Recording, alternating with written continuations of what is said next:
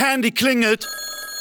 MC Smoke am anderen Ende. Hallo. Ich hab bisschen Angst, er fragt mich an für seinen Kalender. Kalender, Kalender, Kalender, Kalender, Kalender. Ohne hier in der Verkaufsveranstaltung reinzusliden, das ist ein Sportpreis für das künstlerische Werk, ähm, das du da erschaffen hast mit den Gästen. Da hat die Jule Wasabi aber recht, oder? Der MC Smoke Erotikkalender macht endlich Sinn. Wir sind im Jahr 2021 angelangt. Happy New Year.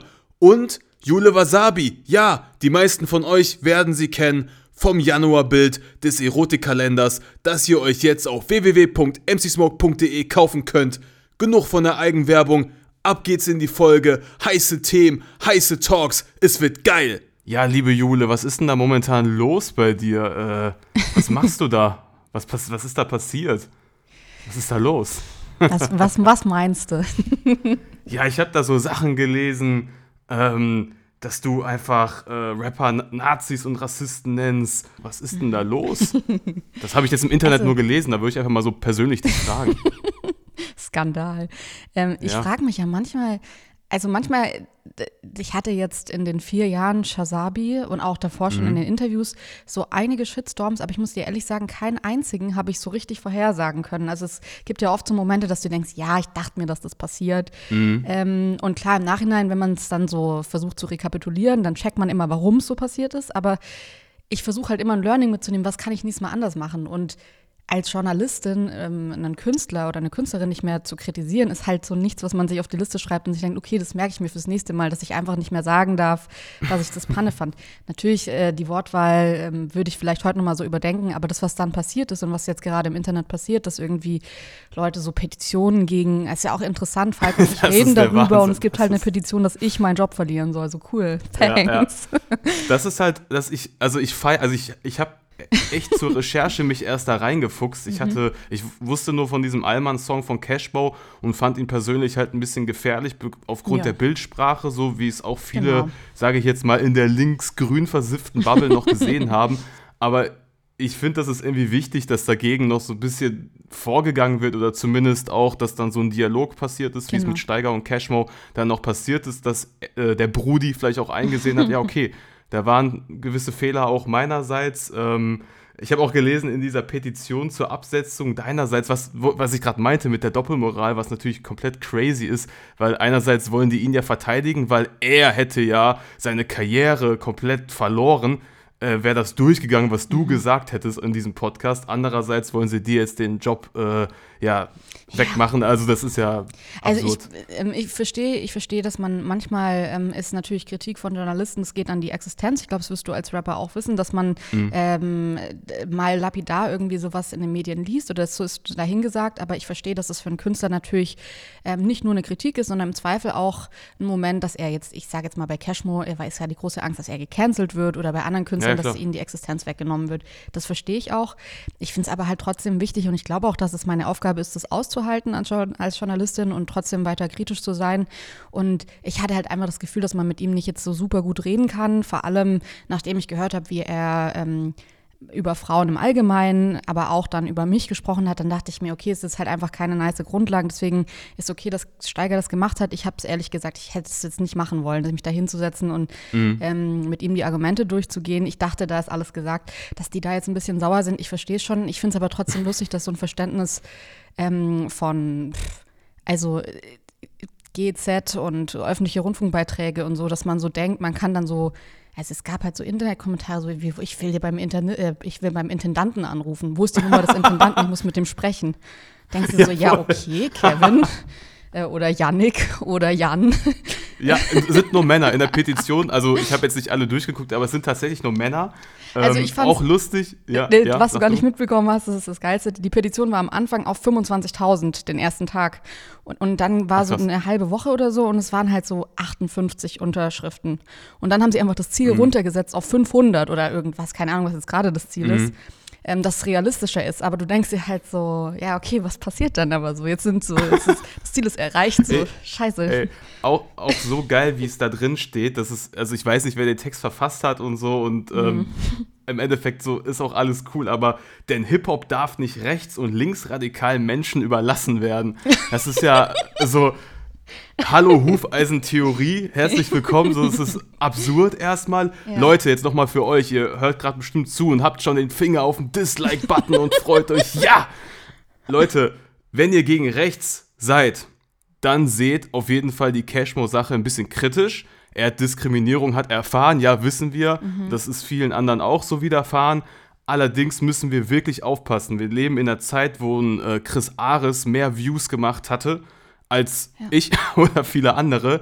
Ne? Also es kann die Blaupause sein, dass rechter Rap oder rechts angehauchter Rap, liebe Leute, quasi äh, salonfähig wird. Ne? Deshalb, wenn ihr nicht rechtsradikalen Menschen äh, das überlasst, das Feld überlassen wollt, dann ähm, hört auf Dann die klugen Worte von. Jule.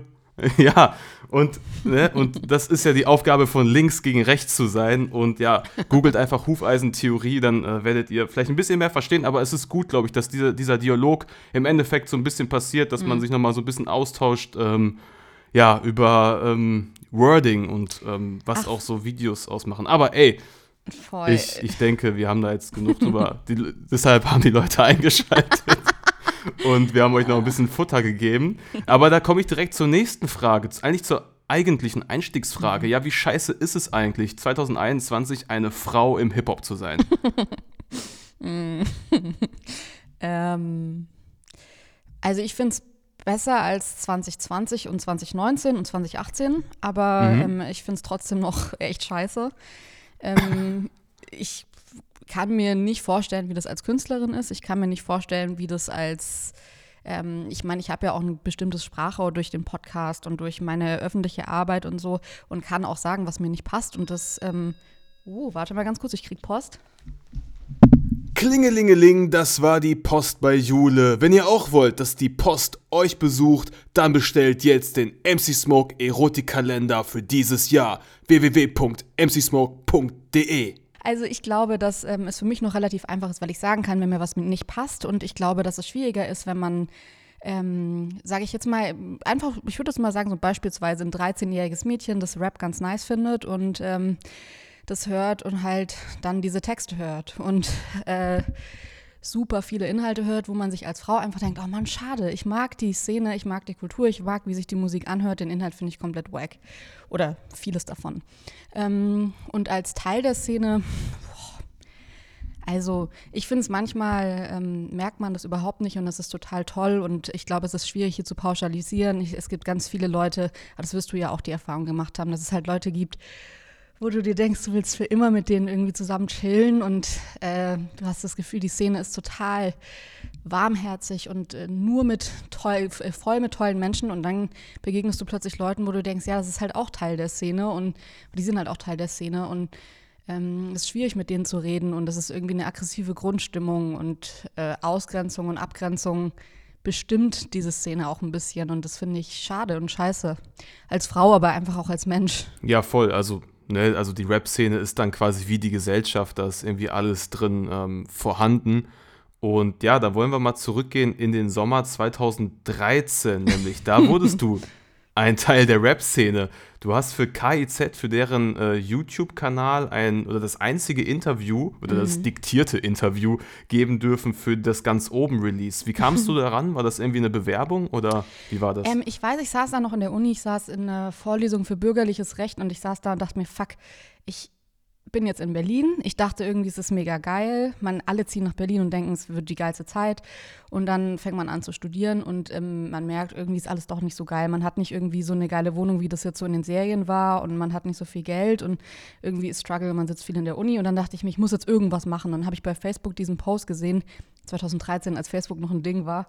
Ähm, wo die so meinten, ja, wir wollen irgendwie kein Interview, so KZ-Manier, äh, wir wollen kein Interview mit Journalisten, wir wollen nur eins mit einem Fan oder einer Fanin. Und ähm, dann habe ich da hingeschrieben, meinte, ey, ich kann gut sprechen und ich weiß gar nicht, was ich gesagt habe, irgend so ein catchy äh, Werberspruch. Ja. Ich kann gut sprechen, Mhm. ich sehe gut aus, nehmt mich, irgendwie sowas. Ähm, und dann meinten die so, ja cool, wir holen dich in 45 Minuten bei dir ab. Und ich erstmal. Ach, da hast du schon in Berlin, wo, ach so, du Genau. hast, hast, hast, ah, ich habe da okay. schon in Berlin gelebt, aber ich war ähm, halt da zu, zu dem Zeitpunkt in der Uni. Ich erstmal straight den Laptop zugemacht und aus der Vorlesung raus und nach Hause gerannt und wirklich halt so äh, versucht noch schnell äh, den Juraschmodder äh, von meinem Körper zu waschen, bevor ähm, Deutschrap angefangen hat. Und dann habe ich dieses Interview geführt und ich weiß nicht, also ich kann es mir bis heute nicht wirklich ansehen, weil es natürlich irgendwie, äh, ich hatte gar keine journalistische Erfahrung. Aber ähm, gut, es war jetzt auch in dem Moment nicht die Idee, dass ich da irgendwie als Journalistin auftrete, aber es hat mir total Spaß gemacht und ähm, so hat sich das dann irgendwie entwickelt. Das war dann, glaube ich, so die Eintrittskarte in, dass Leute das gesehen haben und dachten, ach, das ist ganz cool. Ah, okay, und somit kam es dann auch dann spätestens im März 2015 zu der Rap-Ist-Sache, dass du einfach Interviews für dieses neu gegründete Format äh, geführt hast. Ja, das waren Freunde von mir, ähm, vor allem Marci, den kennst du ja auch, ähm, der, oder kennst du den ja? Ähm, der, Shoutout. Shoutout an dieser Stelle, der ähm, mich da angeschrieben hat und meinte, ey, ich mache ein neues Rap, oder wir haben ein neues Rap-Magazin, wir haben bis jetzt nur Artikel, satirische, und es waren so sehr viele so clickbaitigen Artikel auch einfach, ähm, die super liefen, aber die haben gesagt, sie suchen eigentlich noch Inhalt. Medikamenten Manfred ist tot. Ja, Genau, Ja. ja, sowas. Und die haben gesagt, wir brauchen eigentlich Inhalt und ähm, die Idee war so ein bisschen mit Rapist, Rapist, wir rapen journalistisch das Game, wir machen alles anders. Äh, wir nehmen die Journalisten und alle Magazine, die jetzt gerade so da sind, so ein bisschen hops und machen unseren eigenen Shit und ähm, fangen an eigentlich mit so, es war ja äh, von sehr unkonventionellen Interviews äh, bis hin zu irgendwelchen Ho- Hood-Reports mit kleinen Künstlern, bis hin zu, wir waren mit die Ersten, die auch viel mit Producern gesprochen haben, was ich eigentlich also da war so ein, das war so ein zweischneidiges Schwert aus, ähm, wir wollen irgendwie coolen Inhalt generieren, aber wir wollen auch drauf scheißen, coolen Inhalt zu generieren und einfach so unser Ding machen.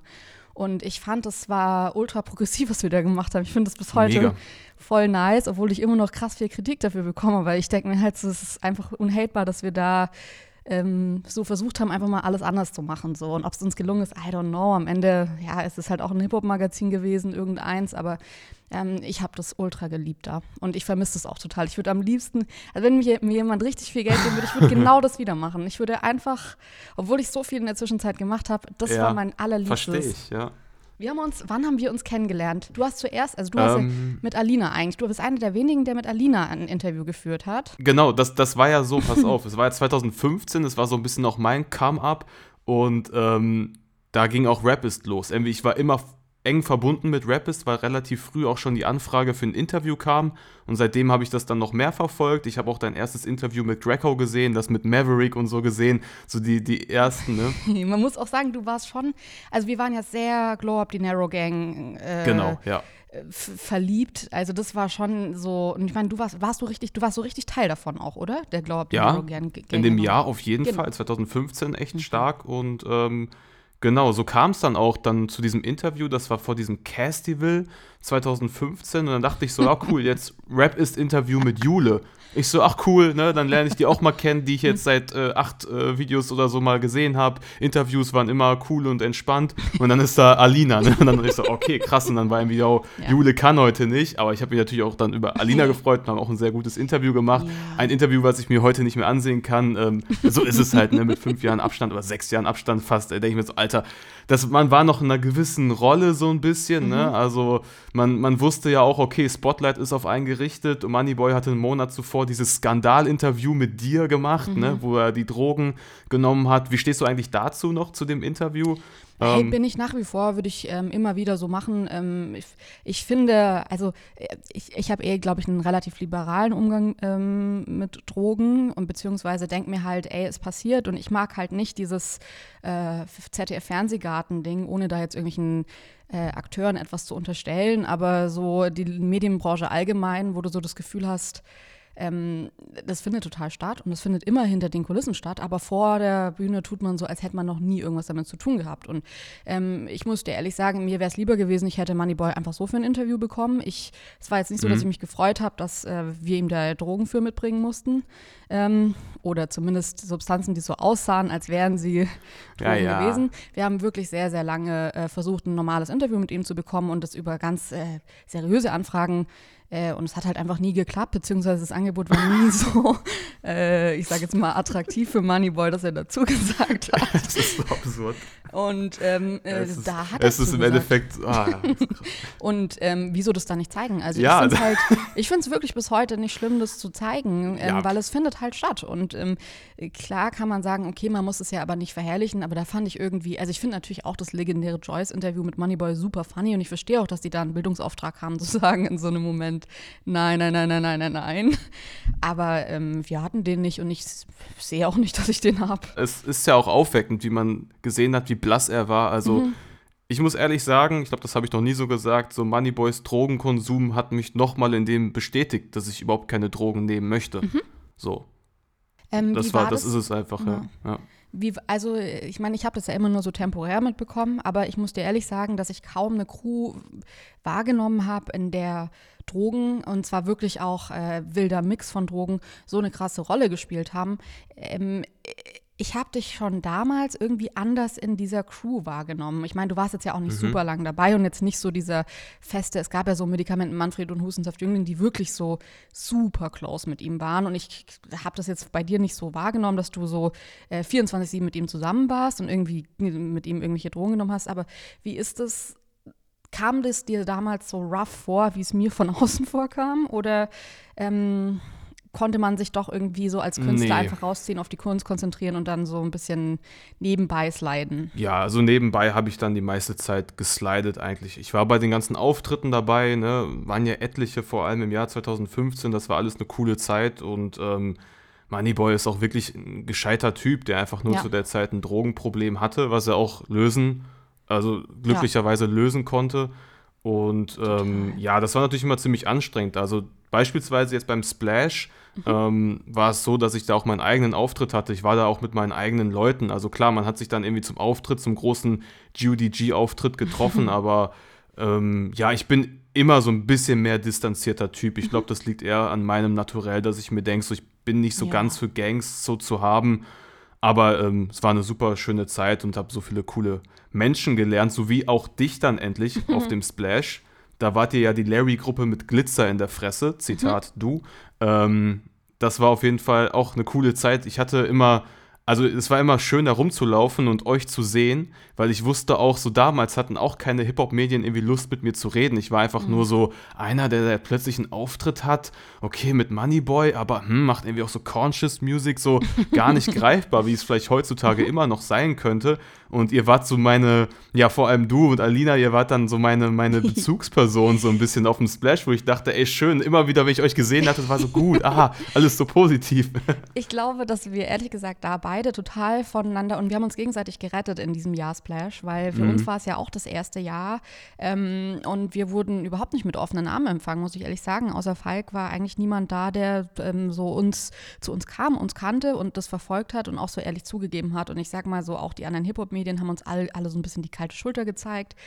Und äh, als wir dann dich immer so gesehen haben, es war irgendwie so, es hat sich so angefühlt, als wären wir so, hätten wir so Klassentreffen mit alten Freunden, aber Ja, wir ja. kannten halt gar, also klar, wir komisch. kannten irgendwie alle Rapper, aber wahrscheinlich so wie du auch alle Rapper kanntest, du gehst ja da nicht hin und sagst so, yo, krass, äh, keine Ahnung, Raf Kamora oder ich weiß nicht, wer 2015 da irgendwie am Splash äh, teilgenommen hat, wahrscheinlich nicht Raf Kamora, ähm, Kai Z. Nee, keine Ahnung, das macht man halt nicht. Ne? Man geht jetzt nicht so bro-mäßig hin, so man hat so ein bisschen Starstruck-Moments vielleicht, aber ähm, nee, das, das war auf jeden Fall immer schön. Und da habt ihr ja auch dieses Format gemacht, härteste Beleidigung in 10 Sekunden. Ne?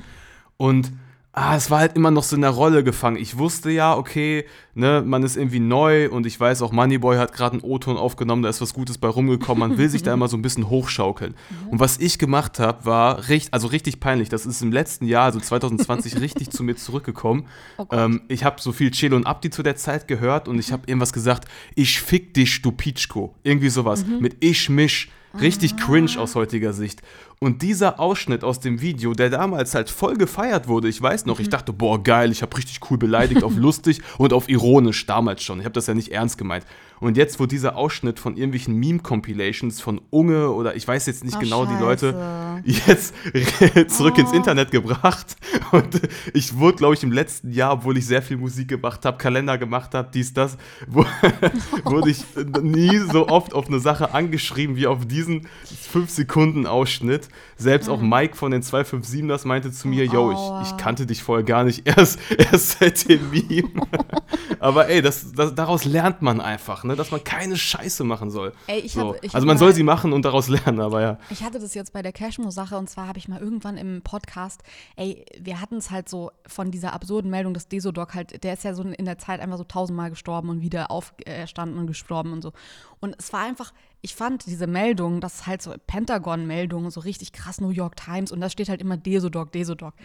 Ich finde, das ist halt schon, äh, wenn du so aus dem Mindstate kommst, dass du den sonst irgendwie hinten auf einer Sido-CD irgendwie drauf liest, Ja, ja, ja. steht da plötzlich so New York Times, Desodoc, ähm, Verified Death und so und dann doch nicht und wieder auf.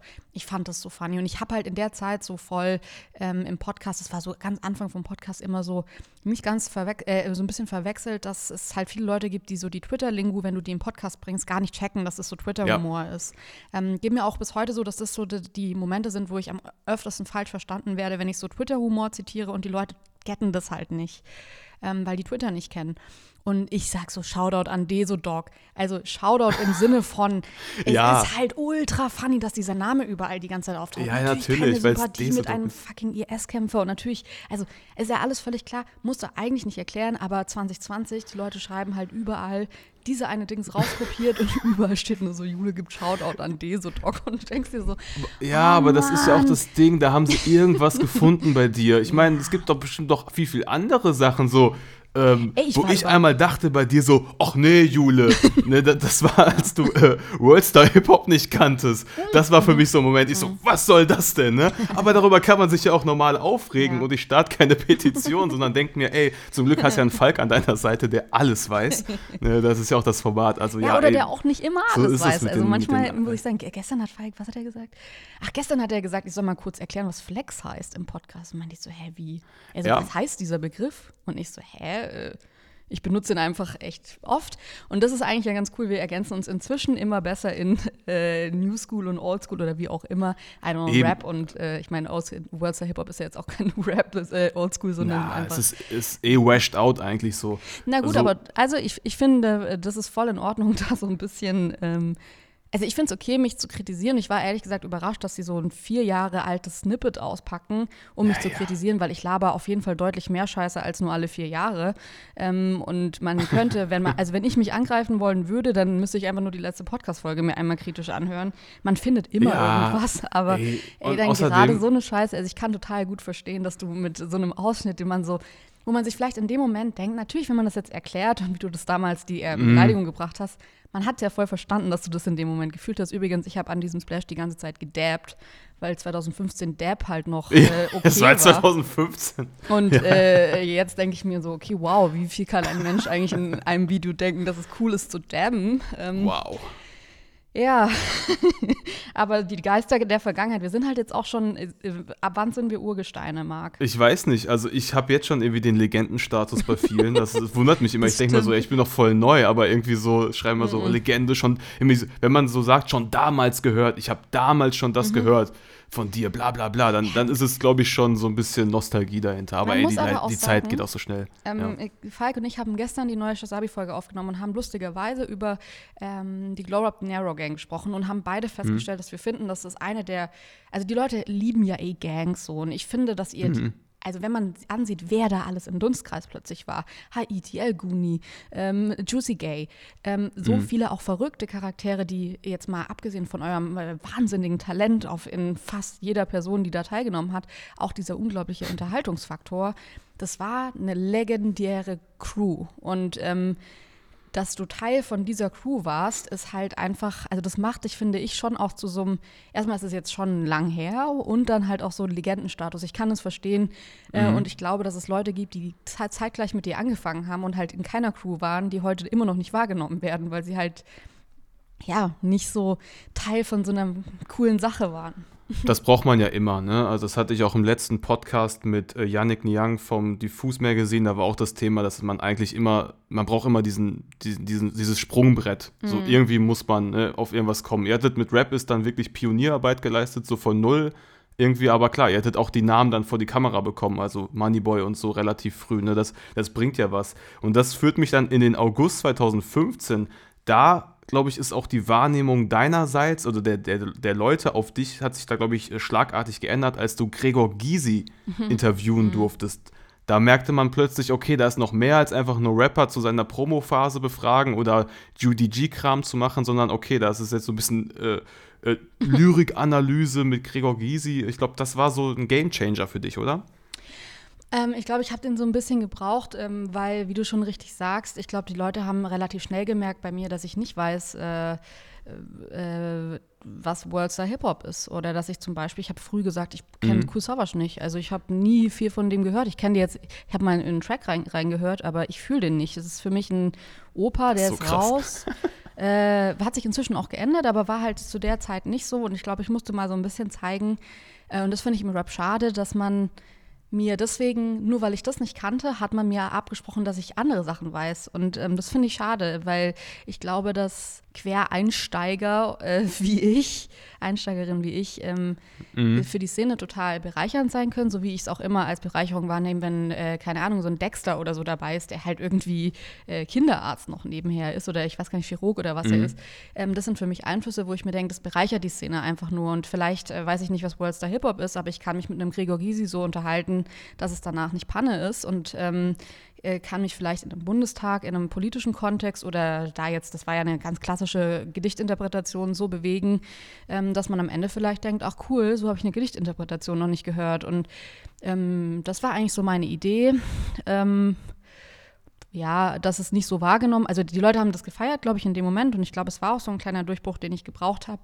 Ich fand es trotzdem schade, dass mir das immer so ein bisschen vorgeworfen wurde, so von wegen, ja, du bist nicht real, du bist nicht in der Szene aufgewachsen und du kennst nicht das und das.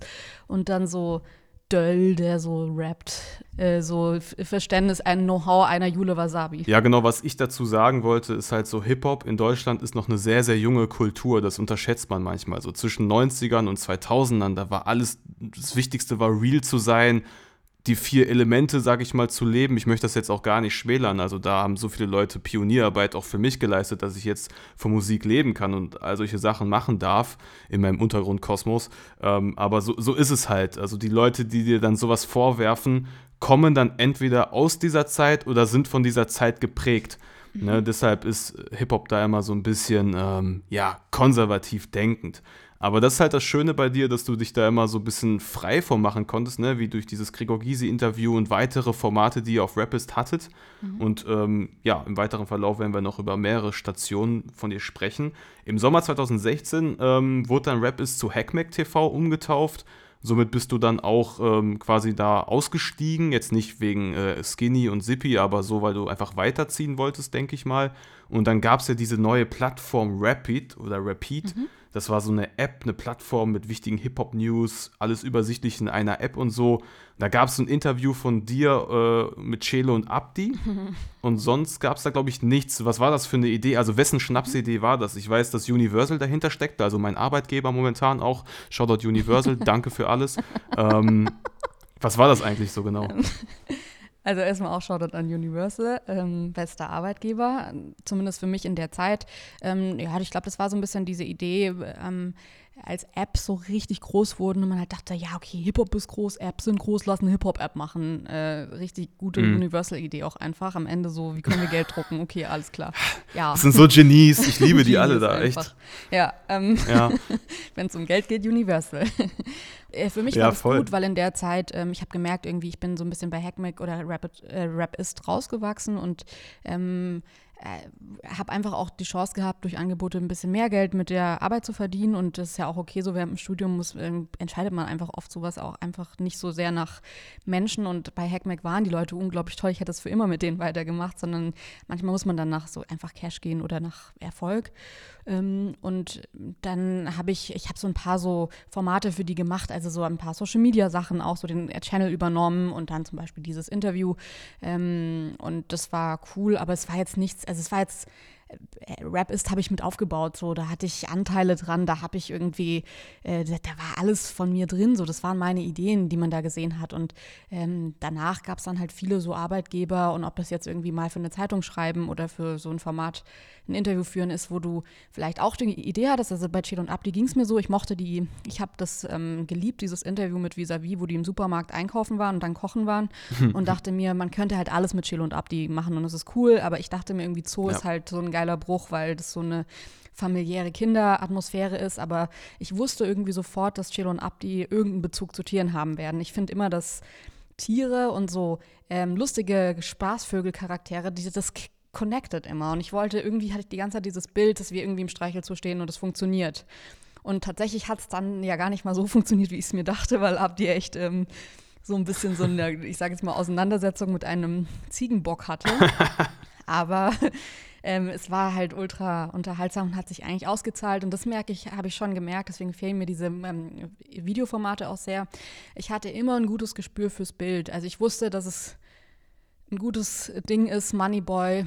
Ähm, also das offen zu legen, was wir ihm für das Interview geben mussten, oder mit einem Gregor Gysi da zu sitzen und ähm, ihm die Faust zu mhm. geben oder ähm, mit Chelo und Abdi dann vor Tieren zu stehen. Das wusste ich, dass das funktioniert und es sind bis heute Interviews, die mir immer wieder vorgespielt werden, wo Leute sagen, ey, ich schaue mir das immer noch gerne an und ähm, da hatte ich schon früh ein gutes Gespür, auch wenn vielleicht inhaltlich oft das Gespür dann nicht so da war, aber das so für die Inszenierung, für, das, mhm. für den Spaß und den Fun-Faktor, da war ich immer für zu haben. Ja, du hast ja noch deinen eigenen YouTube-Kanal, wo es eine dreiteilige Interviewreihe mit dem King of mhm. Escort gab. Kann man da in Zukunft irgendwas erwarten, dass du vielleicht wieder an Videoformate anknüpfst, auch wenn die ein bisschen ausgestorben sind? Wir sind jetzt im Podcast-Zeitalter eher jetzt so am Peak vielleicht angelangt. Ähm, wie sieht es da aus? Ich muss ehrlich sagen, ich glaube, ich hatte immer schon diese Idee, wahrscheinlich wie alle anderen, so ein bisschen dieses, ich habe mich geärgert, nie in Bitcoins investiert zu haben. Mhm. Ging es mir immer mit YouTube so. Ich habe mich geärgert, nie in YouTube äh, richtig reingefunden zu haben. Und ich habe es damals da kurz probiert, aber habe da auch schon jemanden gehabt, der für mich das Video geschnitten hat. Und es hat nicht so funktioniert, wie ich mir das vorgestellt habe.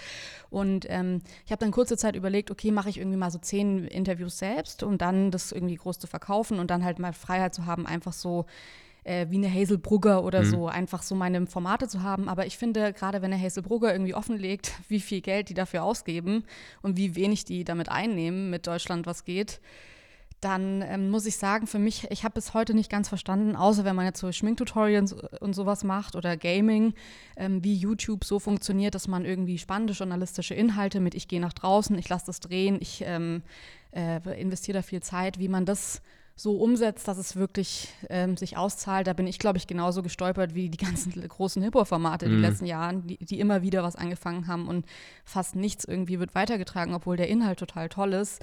Ähm, und deswegen muss ich, kann ich da mit einem ganz klaren Nein antworten. Ich habe das da versucht und habe gemerkt, das war ein unglaublicher Hassel, das war so viel Zeit und Arbeitsaufwand für natürlich irgendwie ein paar Views und cool, aber nicht das, was man eigentlich braucht, um damit Geld zu verdienen, dass ich jetzt mit meiner Podcast-Firma, die ich habe, ähm, deutlich besser überleben kann und einfach, ähm, ich sage jetzt mal, qualitativ hochwertigeren Content produzieren kann, wo ich auch dahinter stehen kann und sagen kann, hey, das ist die Quali, die ich abgeben will, wo ich denke, dass die Leute das gerne hören und sehen oder hören in dem Fall. Und bei YouTube fiel es mir einfach unglaublich schwer. Aber krass, also erklär mir jetzt mal genau, was Alforno Media, die GmbH jetzt ist. Also ihr produziert Podcasts, zum Beispiel Pardiologie. Mhm ähm, produzierst genau. du oder wie kann ich mir das vorstellen? Also jetzt mein Podcast Verfickter Schnack, der große Erfolgspodcast in Deutschland. ähm, was würdest du jetzt hier machen mit meinem Podcast, mit diesen Audiospuren, mit diesen Ideen, die ich habe, mit Gästen? Wie könnte ich mir das vorstellen? Also ich glaube, es ist einfach ganz klassische Produktionsfirma-Arbeit. Also ähm, es kommen Unternehmen oder Sender oder ähm, Leute, die irgendeinen Inhalt generieren wollen, auf mich zu und sagen, ich möchte entweder XY Inhalt generieren kannst du mir eine Idee dazu schreiben oder ein Konzept schreiben. Manchmal komme ich einfach nur beratend zu großen Projekten dazu. Das heißt, ich mache mit denen so drei, vier Tage Workshop und sage denen, wo ihr Podcast hingehen kann, inhaltlich, äh, produktionell. Oder ich produziere den selbst. Das heißt, ich überlege mir eine Idee und verkaufe diese Idee dann an Streaming-Anbieter, an Plattformen oder ähm, versuche über Werbung, über Werbeeinnahmen ähm, diese Ideen so zu verkaufen, dass äh, man das produzieren kann. Und dann schreibe ich diese Konzepte. Also es ist eigentlich so, ich sage jetzt mal, 60 Prozent Kreativarbeit. Ähm, ein Podcast-Konzept runterzuschreiben, eine Staffel zu planen und dann einfach Orga-Shit, also den Podcast ähm, zu produzieren, äh, vorzuplanen, zu schneiden und dann ähm, rauszubringen, Pressetexte zu schreiben. Ich finde, es eine unglaublich schöne Arbeit, weil es ist ein tolles Produkt irgendwie. Ich mag Podcasts total gerne und ähm, das hat sich jetzt einfach so bewährt, dass ich ähm, eigentlich das einen ganzen Tag machen könnte, wenn ich nicht irgendwie noch selbst äh, so viele Podcasts und Schüssel, ich muss gerade eigentlich ein Buch schreiben. Ich habe gerade einen Buchvertrag unterschrieben und sitze jetzt zu Hause Uh. und bin so richtig, äh, ich muss die ganze Zeit, ich müsste eigentlich die ganze Zeit schreiben, aber ich, du siehst halt so, ich sitze hier und esse halt so Softcakes den Ja, ganzen ja. Tag und trinke halt Tee und schaue irgendwie so, ich lese gerade andere Bücher, weil ich mir denke, oh, ich brauche Inspo, aber eigentlich sollte ich einfach nur schreiben, Okay. das weiß ich Kannst du schon nicht. verraten, wo das Buch hingehen Ja, wird? auf jeden Fall. Also es wird ähm, ein Buch, das sich ähm, mit äh, so der Herkunft beschäftigt. Also Mhm. mit ähm, wie, wie so, wie sind so die Feelings zu Deutschland. Ähm, und äh, das, diesen inneren Konflikt auch, den man so hat. Also das, das wird so, ist so die Grundidee. Es Mhm. gibt natürlich auch schon Titel und so, aber ich kann natürlich noch nicht mehr dazu sagen. Es kommt ähm, eigentlich schon dieses Jahr raus, was irgendwie lustig ist, weil ich hier da sitze und es ist noch nichts geschrieben und es kommt dieses Jahr raus. Aber perfekt Aber- für alle Cashmo-Fans. Also genau das, was sie haben wollen. Herkunft, Nee, so- Leute. Nein, ich weiß.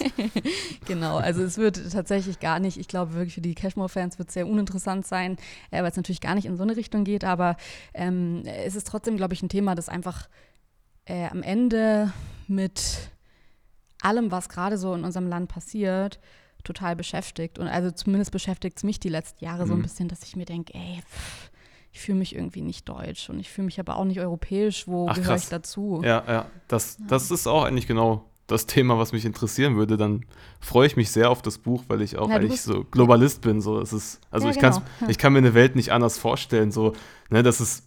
Ich muss wieder, sorry, zurückgehen zu diesem. Cashmo-Ding mit Steiger, auch in einem Talk, wo er sagte, ja, wenn ich meine deutsche Fahne heben kann, dann können wir alle generell in den Müll schmeißen. Irgendwie so hat er es sinnbildlich gemeint mit, wir brauchen die Nationalitäten nicht, aber Ja. so, wir brauchen sie wirklich nicht. Du brauchst auch nicht deine Fahne hissen. So. Also nicht nur ein Deutscher, auch nicht ein, äh, ein Belgier oder so. Das ist, wir brauchen es nicht, aber wir, wir klammern uns immer daran fest, um irgendwas zu haben.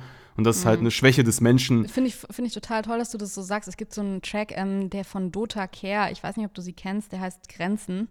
Ähm, es ist leider musikalisch echt ganz, ganz schlimm Singer-Songwriter-Shit, aber die Idee, der Track fängt so an mit, äh, wer ist drin, wer ist draußen, ich male eine Linie, du darfst nicht vorbei. Wo ist oben, wo ist unten, da trifft Luft auf Luft, da trifft Land auf Land, da trifft Haut auf Blei. Und ich muss ehrlich irgendwie sagen, so dieses Feeling von, dass es halt so Grenzen gibt und dass die Menschen deswegen gerade im Mittelmeer ertrinken, ist für mich so unerträglich, dass ich es halt ganz befremdlich finde, dass hier Leute stehen, die sagen, ich muss doch aber irgendwie das Recht haben, irgendwie meine Deutschlandfahne zu hissen. Oder ähm, ich finde auch immer, es gibt nach WMs immer so eine, so eine heikle Zeit, so drei, vier Wochen nach WMs, wo sich dann entscheidet, bist du rechtsradikal oder warst du einfach nur Deutschland-Fan? Und zwar in Ja, der okay. Bereitschaft, die Deutschlandfahne wieder reinzuhängen. Weil ähm, ich finde, bei Rechtsradikalen auf dem Land, bei uns zumindest, ist es so, hängt die Deutschlandfahne so das ganze Jahr, ist so gewiss. Mhm. Ja, kenne ich ja auch. Und klar. bei der WM hängen aber so überall Deutschland. Ja, das ist einfach ein Hype, ja. Ich plädiere ja dafür, dass man ähm, gerne Fußballfan ist, aber dann einfach doch äh, die DFB-Fahne, also des Deutschen Fußballbundes, die ist grün und weiß, dass man die doch einfach hisst, weil man ist doch für das Team. So, aber natürlich, klar, es wird mit der Emotionalität gespielt, ne, dass es ja für Mhm. Ey, ich Deutschland versteh's ist. auch. Aber, ja, und ich will jetzt auch wirklich, also man ist ja dann immer schnell zu sagen, ja, hier na, alles Nazis, die Deutschland fahren ist. Nein, das weiß ich natürlich Nein, auch, nein, aber nein. es ist irgendwie trotzdem, also da bist du ja eigentlich, also du, du hast mich auch mit auf diese ganze, mit deinem ganzen Belgien-Grind und die, der belgischen Flagge. Ähm, wie verletzlich äh, diese Deutschlandflagge dann doch bei manchen Wow, auch heftig. ähm, krass einfach. Und äh, sich mal mit diesem Phänomen zu beschäftigen, ist auf jeden Fall, äh, wird dieses Jahr meine Aufgabe sein. Ähm, Ja, freut mich, Also dass ich da Inspiration hyped. geben konnte mit meiner Belgien-Deutschland-Sache. Und es geht ja auch weiter, wenn die EM stattfinden sollte 2021, wonach es aussieht, dann äh, Mhm. wird vielleicht MC Fußball wiederkommen und auch wieder Oh, für Aufklärung.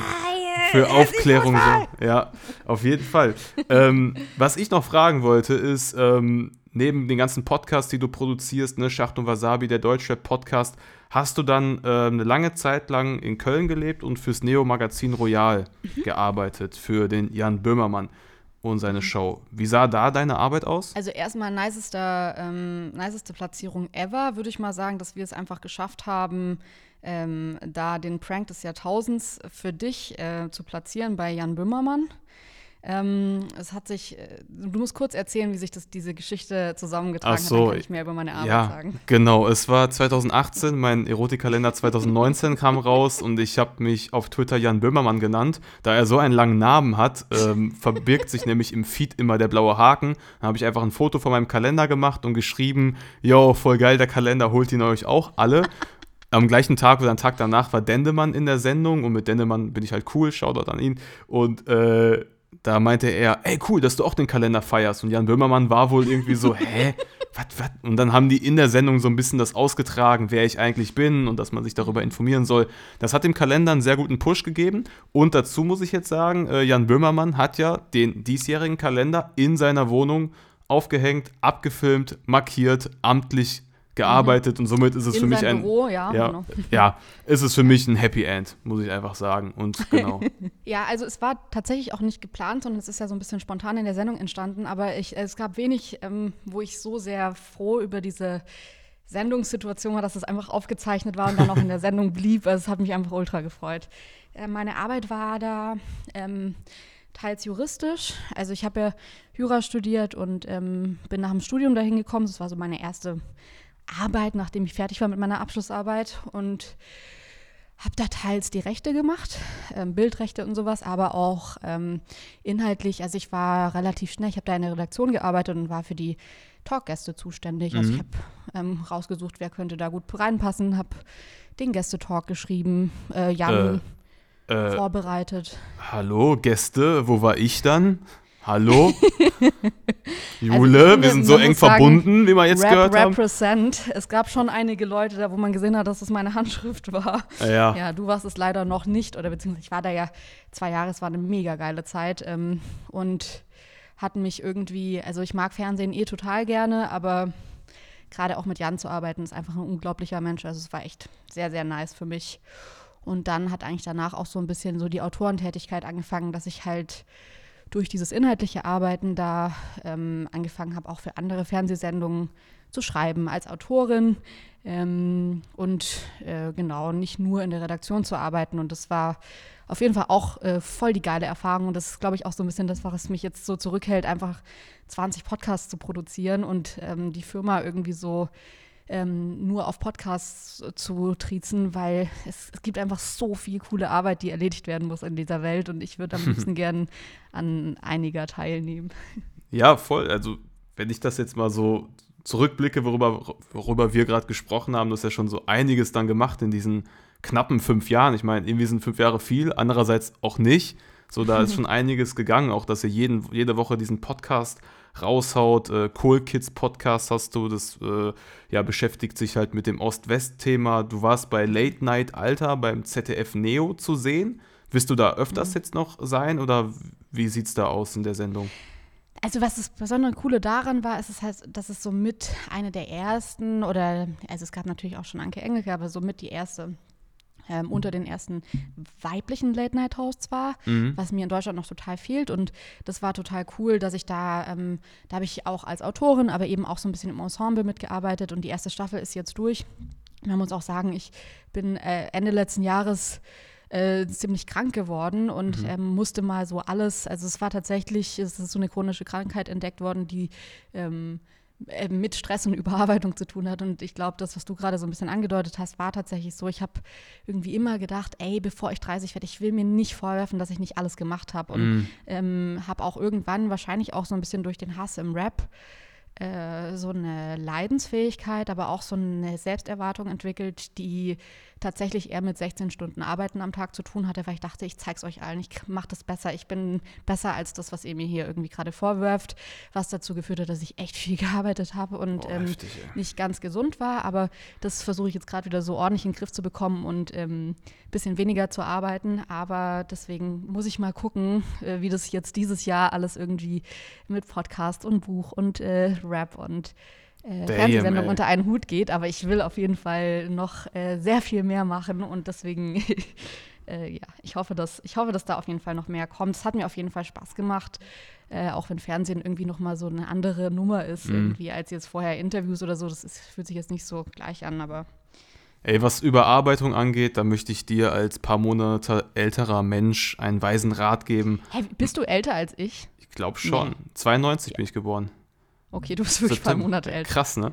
Ja. Ja, okay. Das Ding ist, ähm, mach, also viel arbeiten, das mache ich auch. Ich mache auch viel.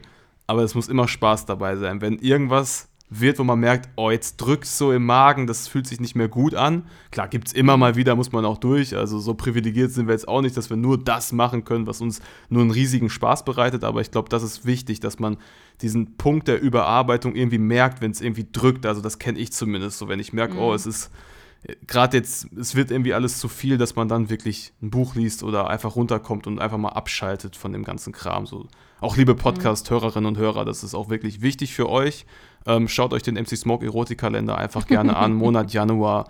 Ähm, ja, genau, Monat Januar. Äh, das war dein, das war ja crazy. Also, das war ja deine Idee. Du kamst mit der RTL 2 Frauentausch-Idee und äh, wir haben sie erfolgreich in deiner Wohnung ähm, finalisieren können. Ich muss dir auch nochmal sagen, na, also nochmal vielen, vielen Dank, ähm, weil ich wusste natürlich, dass es, äh, ich, also ich wollte das unbedingt machen. Die Leute haben ja so ein bisschen gedacht im Internet, dass du mich dazu gezwungen hast, dass ich das machen soll, dass es dein Kink ist. Also irgendjemand hat geschrieben, dass er findet, dass ich so aussehe, als würde mir das nicht gefallen. Ah, Und okay. als hättest du mich dazu gezwungen, dass ich Ja, da die ich. Nudeln von dem Bauch esse. Man muss ehrlich sagen, hands down, es war genau andersrum. Ich habe auf jeden Fall, äh, war hier die forcierende Kraft.